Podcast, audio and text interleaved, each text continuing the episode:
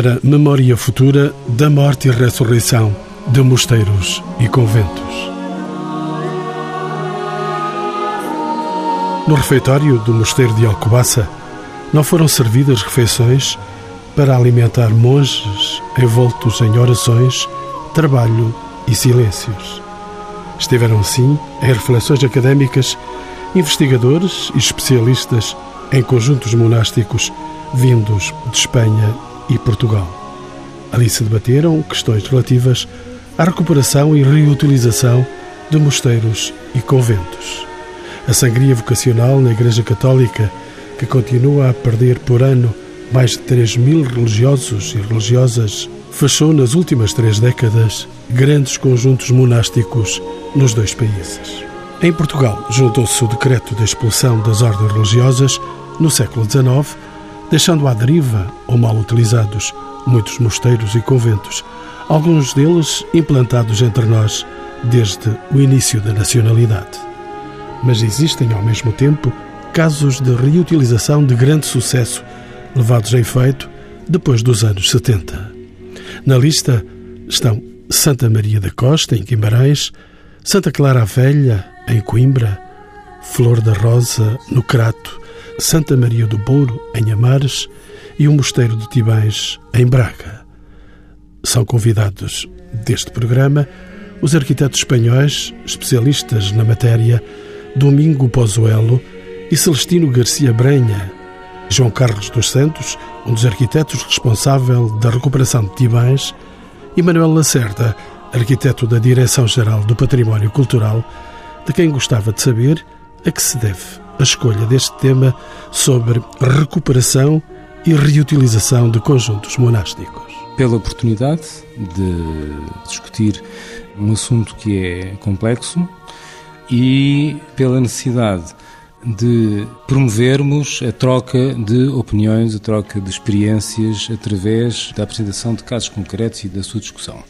Agora, queria aproveitar para dizer que este encontro enquadra-se num programa estratégico da Rede dos Mosteiros Portugueses, Património da Humanidade, Convento de Cristo, Mosteiro de Alcobaça, Mosteiro da Batalha, Mosteiro de Jerónimos, e uma das componentes desse programa é exatamente a realização de encontros técnico-científicos. Portanto, este encontro enquadra-se exatamente nesse programa e é uma oportunidade para pôr em discussão estes temas que nos parecem eh, oportunos. É? E é uma discussão a nível internacional. Temos pelo menos dois participantes que vêm de Espanha. Domingo Pozuelo e Celestino Garcia Brenha vem de Espanha para comunicar também com os responsáveis portugueses por estas áreas, onde estar aqui também neste programa. João Carlos dos Santos, ele é subdiretor da Direção-Geral do Património Cultural e arquiteto. Entretanto, gostava já de por uma questão a Celestino Garcia Brenha, quais são as questões específicas que se colocam na recuperação e reutilização de edifícios religiosos, particularmente de conjuntos conventuais. A mí pareceme que a cuestión da intervención nos edificios históricos non é tanto a función antiga que podan tener esos edificios, sino máis ben dúas cousas. A funcionalidade futura que se le asigna e tamén os criterios con os cales se intervén sobre esos edificios históricos. É dicir, a mí pareceme que a cuestión dun monasterio ou a cuestión de un bello palacio ou a cuestión de un edificio institucional de outro tipo é secundaria. O importante é que criterios se utilizan para a reutilización de esos edificios. Arquiteto João Carlos dos Santos, bem-vindo aos encontros do património, depois do Mosteiro de Tibãs, onde nos encontramos. Existem métodos específicos para intervir em património tão antigo?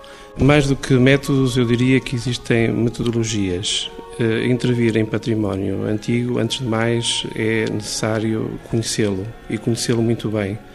Fazendo uma analogia com a medicina, um edifício antigo é como um, um velho que precisa de cuidados, cuidados médicos e, portanto, antes de fazer qualquer intervenção ou qualquer tratamento, precisa, obviamente, de se conhecer muito bem. Isso é um dos primeiros aspectos fundamentais desta metodologia, é conhecer muito bem estes edifícios. Conhecer não só aquilo que é visível, mas aquilo que também não é visível. E, portanto, esta metodologia engloba uma série de aspectos que são extremamente importantes neste tipo de intervenções, como, por exemplo, aquilo que é visível é aquilo que todos nós conseguimos observar nestes edifícios, mas estes edifícios nós sabemos que têm muitas coisas invisíveis. E, portanto, há uma disciplina que é importantíssima neste contexto, que é a arqueologia, e a investigação arqueológica, que é extremamente importante. Também a parte da investigação histórica e documental é uma componente muito importante desta metodologia para se conhecer melhor o, os edifícios.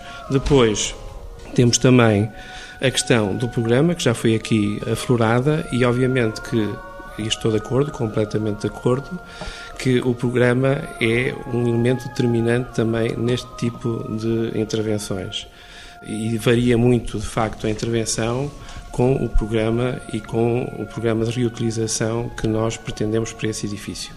E a reutilização destes monumentos para outras funções em Portugal não é uma prática recente, tendo sido recorrente no século XIX devido à extensão das ordens religiosas. Arquiteto João Carlos dos Santos, esta questão mantém-se atual? É assim que se faz no nosso país? Bom, de facto, eh, com a extinção das ordens religiosas em 1834, grande parte destes eh, conjuntos monásticos foram vendidos parcialmente, vendidos em asta pública.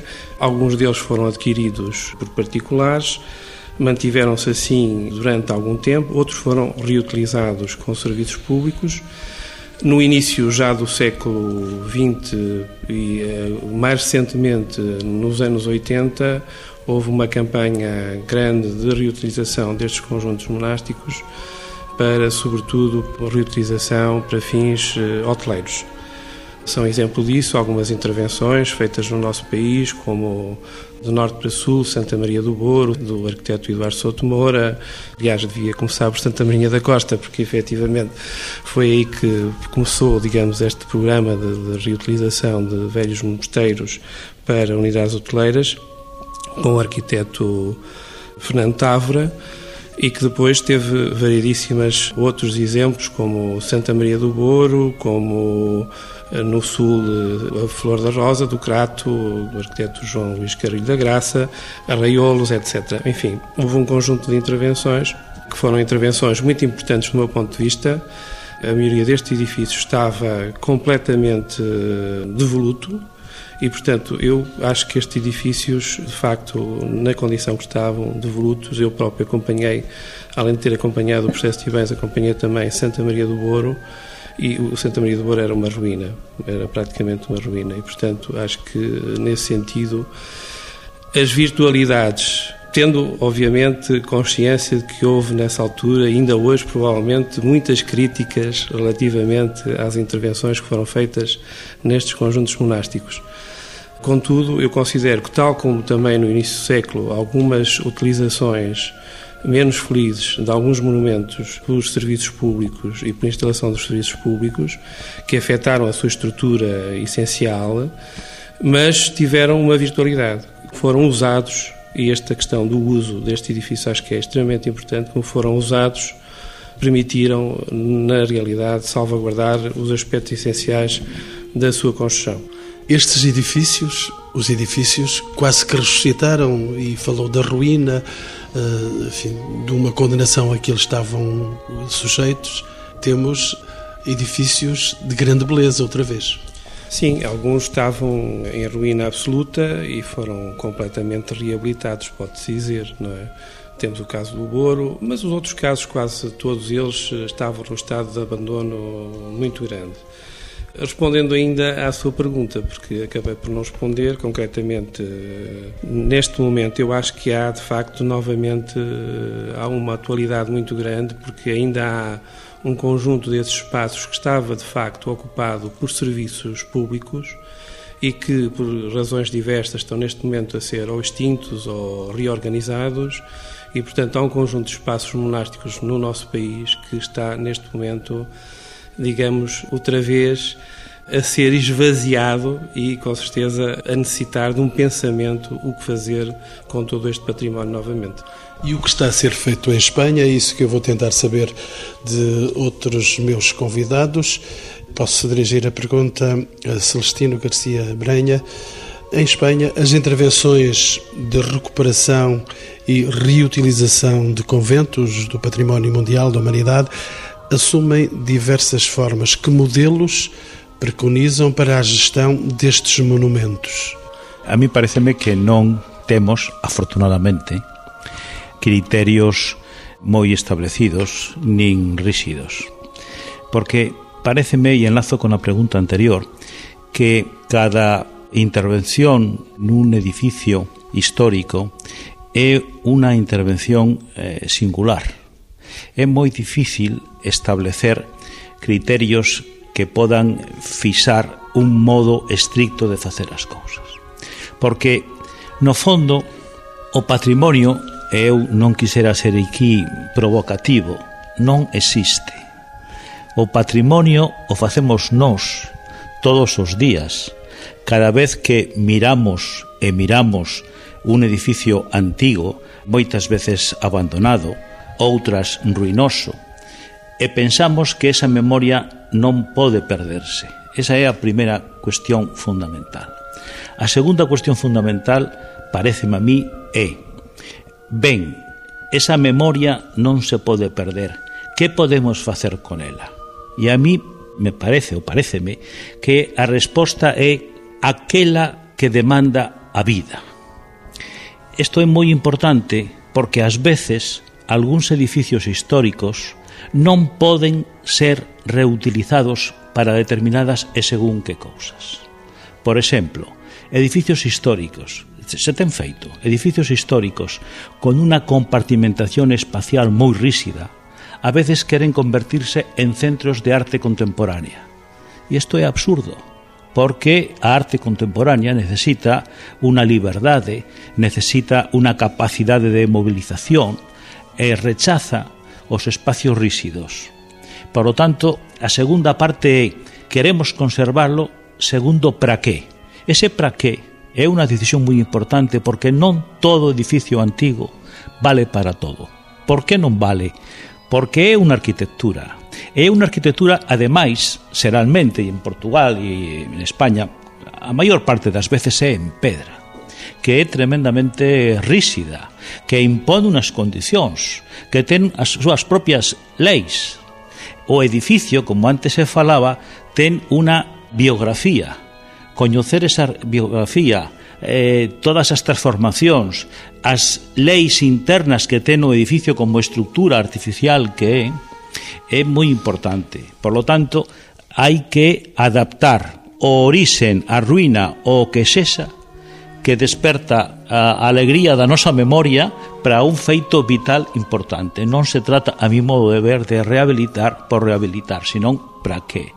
En terceira cuestión, polo mismo razonamiento que esos edificios corresponden a una determinada etapa histórica, a una muy concreta, e son edificios que foron fieis a esas leyes que resían no momento en que se construyeron, e foron románicos ou foron góticos ou foron neoclásicos respondendo ás necesidades de súa época, hoxe nos temos tamén as nosas necesidades da nosa época e temos que facer un diálogo complexo, por eso non hai reglas moi precisas, con esa estructura que ven do pasado, que responde a un pasado que atravesou o tempo hasta chegar a nós, pero ahora nós temos que ponerle, ao mesmo tempo que respetamos a súa biografía, temos que ponerle a nosa, que é a súa, principios do século XXI.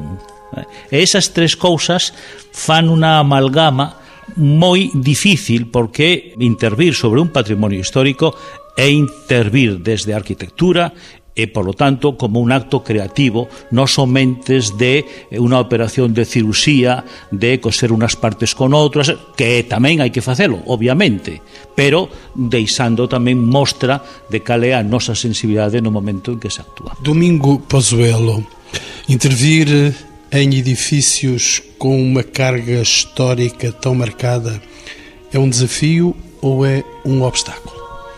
Bueno, es un desafío más que un obstáculo, es un desafío profesional y un desafío arquitectónico. Lo que ocurre es que, claro, para intervenir o para actuar sobre un edificio histórico, el desafío que se plantea, como decía Joao Carlos y como también ha dicho Celestino García Braña, necesita de una metodología.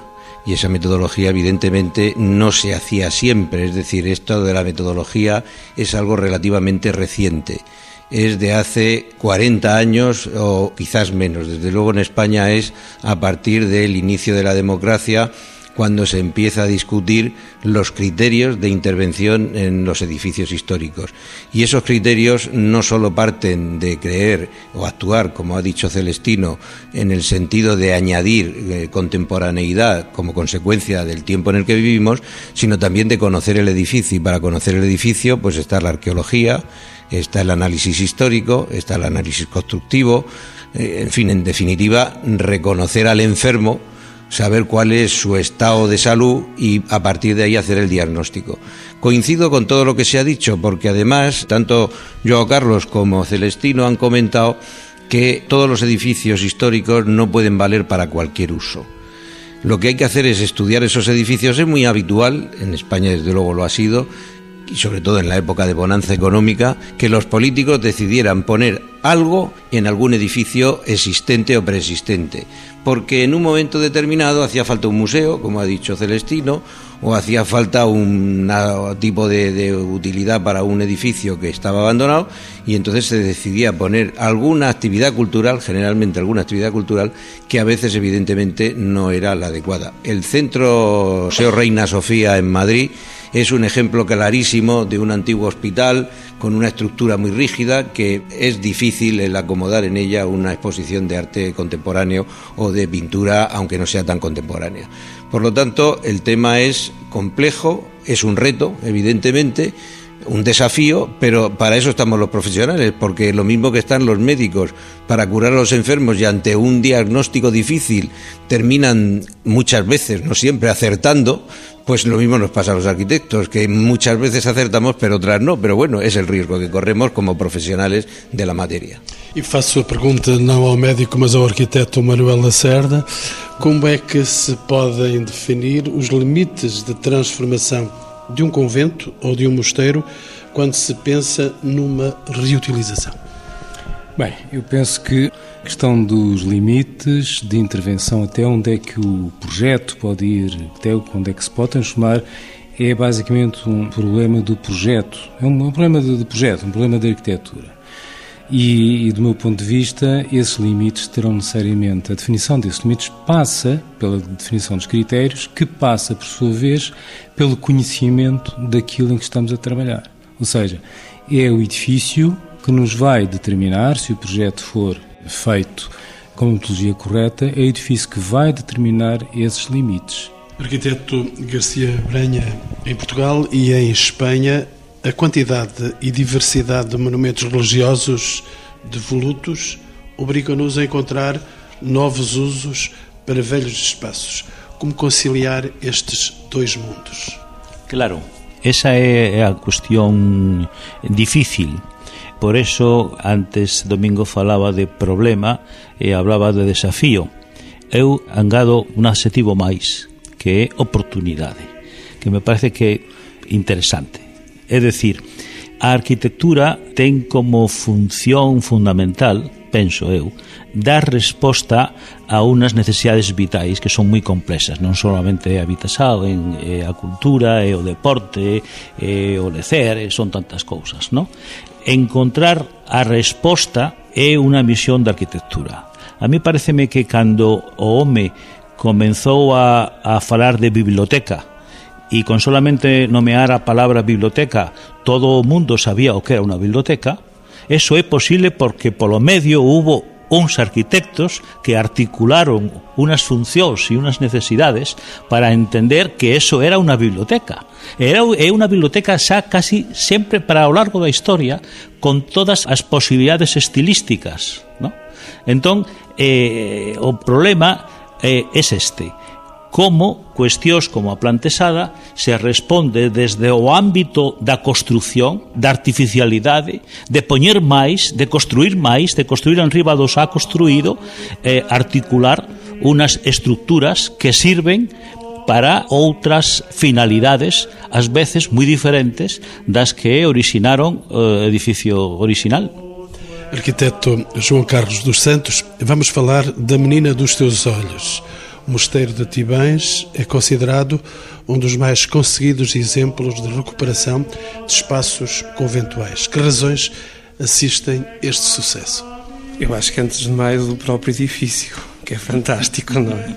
Eu acho que essa é que é verdadeiramente a razão. Mas o edifício continuaria em ruína se não houvesse a inteligência dos arquitetos? Sim, não, claro, com certeza. Eu, antes de mais, também gostaria de dizer que cada caso é um caso. E toda nesta discussão, eu acho que é uma questão que tem que prevalecer, porque, de facto, mesmo quando falamos de métodos e de metodologias, cada caso é um caso. No caso de Tibães, de facto, Portanto, o Tibães eh, teve nesse programa de reutilização de conjuntos monásticos para instalação de pousadas, por razões diversas, eh, porque exatamente a questão do programa, eh, no contexto do próprio edifício, era muito intrusivo.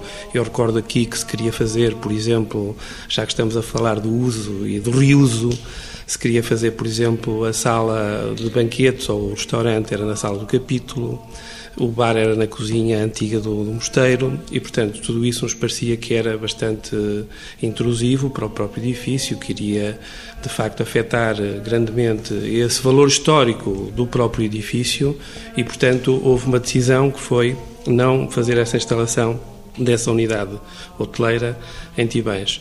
E a partir daí tivemos um conjunto de, de circunstâncias que foram de facto muito especiais houve uma equipa residente a partir do momento em que o Estado, a partir de 1986, compra, compra eh, portanto, aos privados, que, que quem tinha vendido em 1864, e, portanto, a partir daí há uma equipa residente que, de facto, tem um trabalho espetacular. Eh, estou a falar da doutora Aida Mata e da arquiteta Maria João conhece, e que, de facto, foi possível construirmos um programa alternativo eu acho que é essa razão, é esse programa alternativo, que foi um programa que nós uh, conseguimos uh, lianar, fazer um diretor para o imóvel, e foi uma intervenção que teve tempo, que também é outro fator importante. Não é? Essa intervenção foi feita ao longo de um período de cerca de 20 anos, e durante estes 20 anos muitas coisas aconteceram.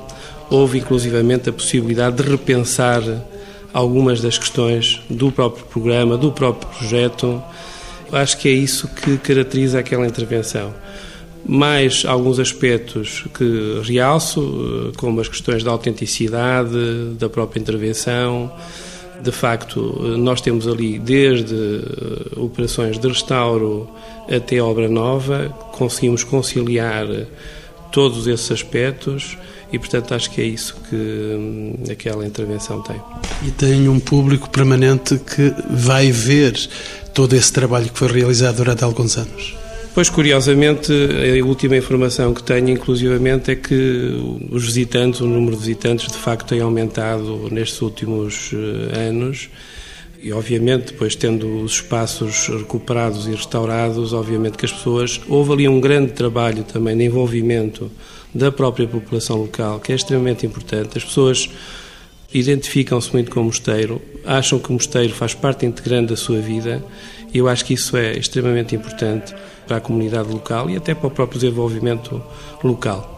O arquiteto João Carlos dos Santos já nos falou desses outros exemplos que existem no país, mas gostava de saber do arquiteto Manuel Lacerda de outros exemplos de recuperação e de reutilização destes espaços, para além dos que foram não, citados. Não posso deixar de, de voltar a esses exemplos, porque o Mosteiro de Santa Maria da Costa do, do arquiteto Fernando Távora, dos anos 70, foi de facto o precursor de uma nova maneira de pensar o património, de pensar a utilização do património. É, no fundo, o início do cruzamento da arquitetura moderna, se quisermos ainda chamar-lhe assim, com a pré-existência, compreendendo a pré-existência, integrando a pré-existência e ainda sem se falar muito em metodologias de intervenção no património, já utilizando uma metodologia de intervenção no património multidisciplinar, portanto, com o apoio de, de, uma série de outros especialistas para além da arquitetura. Sendo a arquitetura, obviamente, o projeto aquilo que materializa, no fundo, todo o conhecimento que se vai obtendo, do, neste caso, do mosteiro. E esse foi o princípio? Eu julgo que foi o princípio. Haverá especialistas que poderão dizer isso melhor que eu, mas acho que foi uma marca muito importante. Uma marca importante que, como também o arquiteto João Carlos já disse, foi seguida, por exemplo, no convento de São Gonçalo de Amarante, pelo arquiteto Alcino Soutinho, já também no finais dos anos 70, aí não para reutilizar como era o programa de Santo António da Costa, que era para uma pousada, aqui para utilizar como museu, sala de exposições e espaços para a utilização da Câmara, em que ele, por exemplo, introduz um novo corpo dentro da pré-existência, reconfigurando aquilo que seria a morfologia e a tipologia anterior do, do convento. Pronto, isso foi também uma marca importante neste percurso. Não posso deixar também de falar de Santa Maria do Boro, do arquiteto Eduardo Souto Moura, que já é um bocadinho diferente, já é um bocadinho diferente, portanto, aí tem de facto o entendimento da, da, da ruína, assume a ruína e todo o projeto dele anda à volta do tema da, da ruína, por isso é que não vemos em Santa Maria do Boro a reposição de, de coberturas, de telhas, de telhas, não é? Por exemplo, mantém a imagem da ruína, portanto, já é uma, é uma atitude diferente. E podíamos ir por aí fora. Por exemplo, o projeto do arquiteto Carlos da Graça para a Flor da Rosa, em que eh, basicamente o que temos é a adição de um novo edifício, onde está de facto praticamente toda a, a nova pousada e que se articula de uma forma muito inteligente com o edifício antigo. Falamos dos brilhos portugueses, gostaria de saber também dos brilhos em Espanha. O mosteiro de Caveiro, Celestino Garcia Branha, na Galiza, foi alvo de um conjunto de intervenções que duraram cerca de 10 anos. Que estruturas acolhe hoje e qual é a forma de gestão adotada? É um bom exemplo do que estamos a falar. Foi resultado da convocatoria de um concurso que tiña un programa para a reutilización do edificio. A de haber ganado o concurso con ese programa, nos plantexamos despois Eh, de haber reflexionado e coñecido mellor eh, toda a estructura de ese monasterio que é unha cousa totalmente alonsada do que pensamos que é un monasterio e desde logo totalmente diferente ao que estamos agora en Alcobasa. E nos plantexamos el caso a Diputación Provincial que o programa que tiña plantexado para o monasterio de Cabeiro non era aceitado porque plantexaba a recuperación do Cabeiro monasterio como un centro de investigación. Penso que podré demostrar que esa idea original de facer daquel monasterio un centro de, de investigación era un disparate porque é un monasterio que ten unha estrutura absolutamente rural pequeñiño, apenas eh, 500 metros cuadrados construídos, e plantexar un centro de investigación con toda a necesidade que eso ten, eh, somentes, por exemplo, en tecnoloxías, calefasón, eh, aire acondicionado, eh, luz, mm, redes de voz e datos, todas estas cousas, en aquela estructura totalmente popular e sostiña no tempo casi casi con alfileres, era un disparate. Eh, conclusión, cual foi? A conclusión foi o monasterio de Cabeiro tiña como obxectivo fundamental enseñar as súas propias ruínas, enseñar as súas propias entrañas. E así quedou, desprovisto de calquer outra función que non sexa recordo de un lugar histórico e de un lugar mítico na xeografía galega. Domingos Pozuelo, foi o mesmo que aconteceu com o mosteiro de São Milão de Uso, ¿Cuál fue la metodología utilizada? Bueno, eh, no tiene nada que ver con lo que acaba de decir Celestino, porque el monasterio de San Millán tiene 25.000 metros cuadrados, frente a los 500 que decía Celestino de su intervención. El procedimiento o el proceso es, como tantas veces, aleatorio, porque el inicio principio de los 80, en el año 81, de un encargo de la Administración para adaptar algunas de las celdas de los monjes del monasterio, que estaba semiabandonado. En los 25.000 metros cuadrados, había ocho monjes en aquel momento de la orden de los agustinos recoletos, pues era adaptar unas cuantas habitaciones, 8, 10, 12, para que los peregrinos que van en peregrinación a Santiago de Compostela, algunos de ellos hacen la ruta desviándose levemente, yendo al monasterio de San Millán, porque el los milagros del santo son reconocidos en el peregrinaje a Santiago de Compostela. De aquello a terminar luego haciendo una hospedería equivalente a una pousada hacer un aula de la lengua porque es el origen y la cuna de la lengua castellana.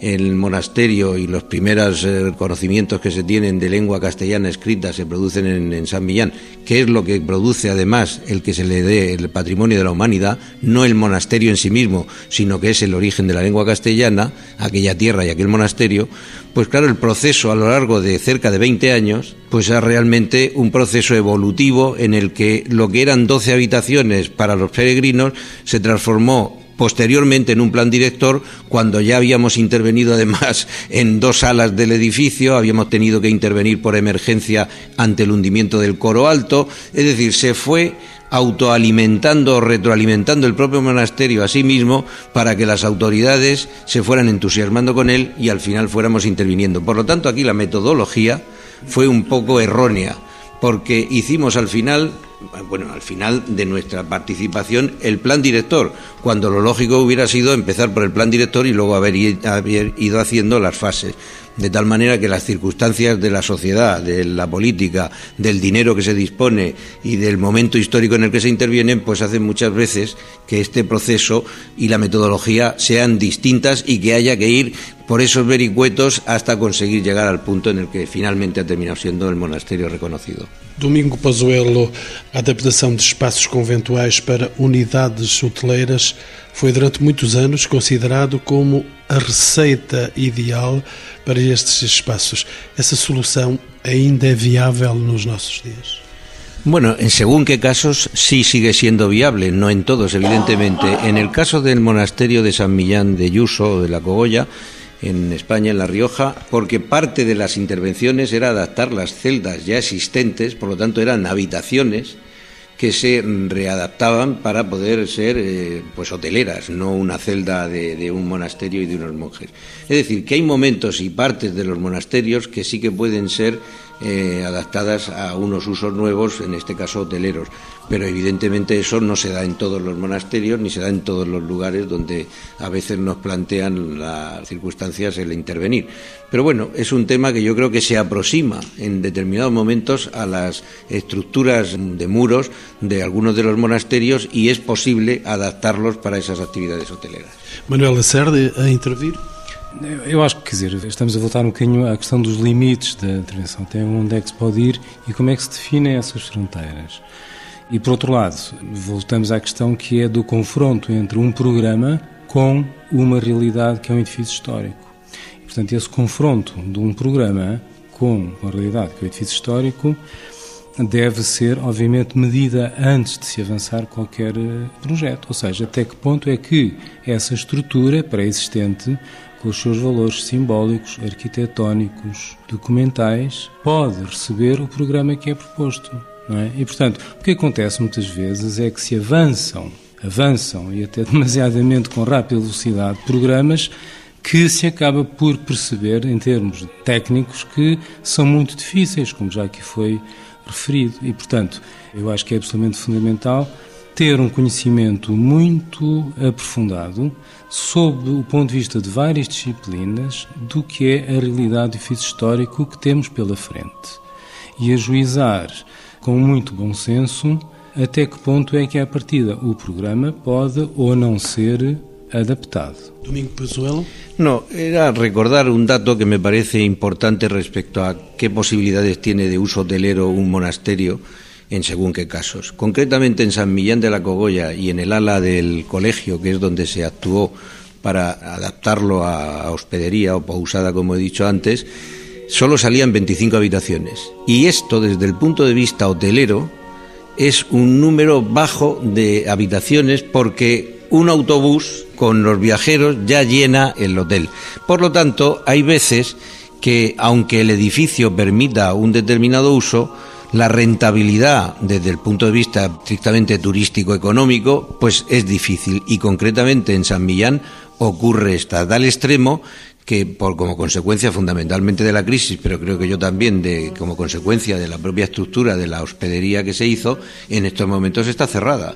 Después del año 92 estaba abierta y con un uso y un turismo muy intenso porque el patrimonio de la nominación y la designación como patrimonio de la humanidad del monasterio ha creado una gran eh, atracción turística. Y para darmos los pasos finales este programa, Eu vou, ainda que brevemente, pedir aos meus convidados que me digam se a crise económica constitui uma oportunidade de repensar este tipo de intervenções. Posso começar pelo arquiteto galego Garcia Branha. A crise económica que estamos a pasar significa un antes e un despois. As cousas non van a quedar igual. Hai que replantexar todo. En este sentido, eh, máis que falar de edificios históricos, gustaríame facer un quiebro e pensar que é moito máis importante pensar en rehabilitar a cidade e pensar en rehabilitar o patrimonio rural. Aí pareceme que hai unha estrategia nova de longo alcance e que pode ser unha alternativa viável a la realidade social que vai se plantexar despois da crisis. Arquiteto Manuel Lacerda, efeitos da crise na reutilização dos mosteiros e conventos? Eu diria que menos recursos financeiros às vezes corresponde a mais ideias. Ou seja, há necessidade de facto de criarmos outras coisas. Mas as faturas não se pagam com ideias.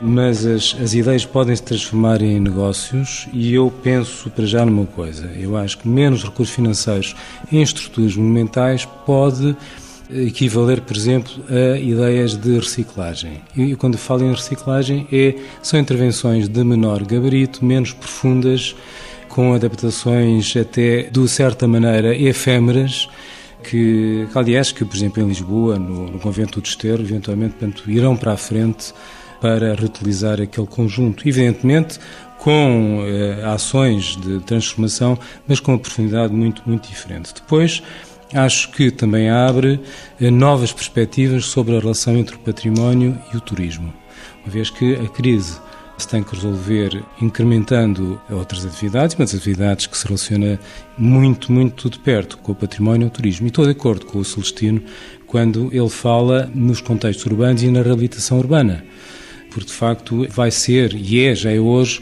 um campo de atuação muito importante e a crise, a crise vira-se para a cidade consolidada e para a cidade histórica e para uma sua nova utilização, eventualmente diferente da que foi até hoje.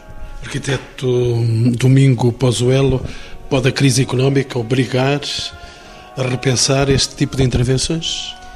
Yo estaba pensando, mientras hablaba ahora Manuel, y bueno, y con todo lo que se ha dicho en, en, la mesa y sobre todo en esta parte final, en relación a la crisis, que ambos países, Portugal y España, tienen un paralelismo político de la época de las dictaduras respectivas, el inicio de las democracias, un abandono del patrimonio histórico en términos generales por penurias económicas, por falta de decisión política en su momento, porque los gobiernos de la dictadura pues no les parecería en aquel momento interesante conservarlo, aunque se hicieron cosas evidentemente y hay cosas notables y ha habido una cierta borrachera, no sé si se me entiende bien el término en portugués, pero bueno, una cierta borrachera que durante los inicios del inicio de las respectivas democracias y sobre todo en España de una manera más acusada, que es lo que conozco mejor, durante los últimos años del boom económico en el que había que gastar dinero de una manera apresurada sobre muchos de los edificios que eran históricos, porque era reivindicar también